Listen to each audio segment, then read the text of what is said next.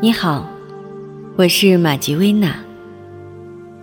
既然选择了聆听这张专辑，我想你一定希望知道怎样才能够获得更好的睡眠。所以在聆听这张专辑之外，关于睡眠，我还想跟你分享一些相关的内容。如果能够在生活中注意一下以下几方面的调整，我想一定能够帮助你更好的提升睡眠品质。首先，良好的睡眠环境是非常重要的，比如卧室的温度、光线以及声音，都会影响到睡眠的品质。根据科学家的研究，卧室室温保持在二十到二十五度左右，会是最适宜睡眠的生理体感温度。所以，不管是夏天开空调，或者是冬天有暖气，都需要注意一下室温的调节，不要太冷或者是太暖。如果室内温度太低的话，会不容易入睡，而且在睡眠中会消耗大量的身体能量。但是如果太热的话，则会造成睡眠清浅，容易惊醒。另外，因为光线会直接影响到跟睡眠有关的褪黑素的分泌。所以也是非常重要的一个影响睡眠的因素。在入睡的时候，如果能够保证卧室完全黑暗是最好的。但有些人因为习惯，可能喜欢开一盏小小的夜灯，那么最好光线柔和。而且，当你闭上眼睛的时候，最好不要感受到光线的直接照射。此外，睡眠环境的声音当然就更加重要了，最好能够保持完全安静，不要有任何打扰。如果有些人比较敏感，本身就多梦易醒。或者是在有些特殊的情况中，没有办法避免睡眠环境的复杂，比如住集体宿舍的学生，或者外出旅行，那么可以考虑用耳塞等辅助手段，帮助你隔绝睡眠时的噪音。千万不要小看了这小小的耳塞，就我个人这些年的经验来讲。从学生时代起，这么多年真的帮了我很大的忙。在某些情况下，真的非常好用。一副好的耳塞几乎可以隔绝环境空间中百分之八十到九十的噪音。塞上耳塞，有时候感觉整个世界立刻无比安静。所以这些年，我也曾经推荐给许多朋友。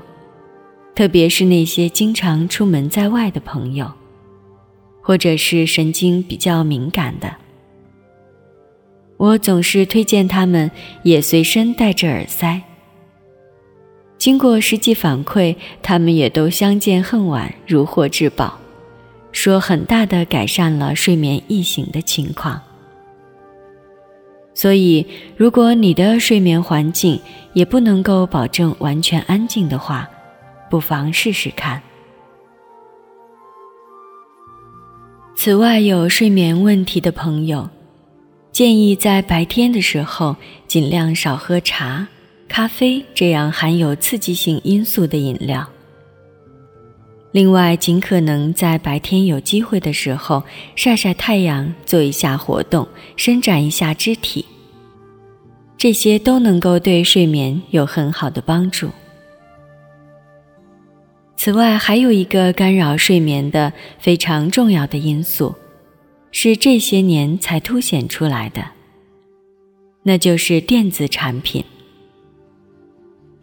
有越来越多的人习惯在睡前刷一刷手机，甚至连我妈妈这样的老人家，自从学会用了微信，都已经养成了这样的不好习惯。但是要知道，不管是智能手机屏幕发射出来的光线，还是临睡前碎片化信息对大脑神经、思维以及潜意识的影响。对睡眠来讲，都不是好的干扰因素。甚至有对电子产品上瘾的人，会严重延缓睡眠时间，影响睡眠品质。所以，如果你真的希望改善睡眠，那么下定决心改掉在睡前耍手机、看手机的习惯，也是非常重要的。此外，尽管专家的说法不一，但根据一些专业检测设备的数据证明，手机这样的电子产品都会有一定的电磁辐射，对人的大脑会有一定的影响。特别是在充电中的手机，电磁辐射会更加严重。如果你经常晚上把充电的手机放在枕边的话，久而久之，就不只是影响睡眠的问题了，还有可能会造成头痛、昏沉，甚至神经衰弱的情况。所以，不管怎样，改掉睡前玩手机的习惯，对健康睡眠来讲都是非常重要的。以上这些是关于影响睡眠的一些因素的提醒。要想拥有健康睡眠，除了晚上临睡前身心的放松和清理，在平时的生活中养成良好的生活习惯也非常重要。而且不只对提高睡眠质量，对整个身心的健康都是非常重要的。必要的提醒就到这里。希望能够帮助你调整一下生活习惯，为良好睡眠打下一个好基础。这里是静心学堂，我是玛吉薇娜，接下来就准备开始我们的减压安眠之旅吧。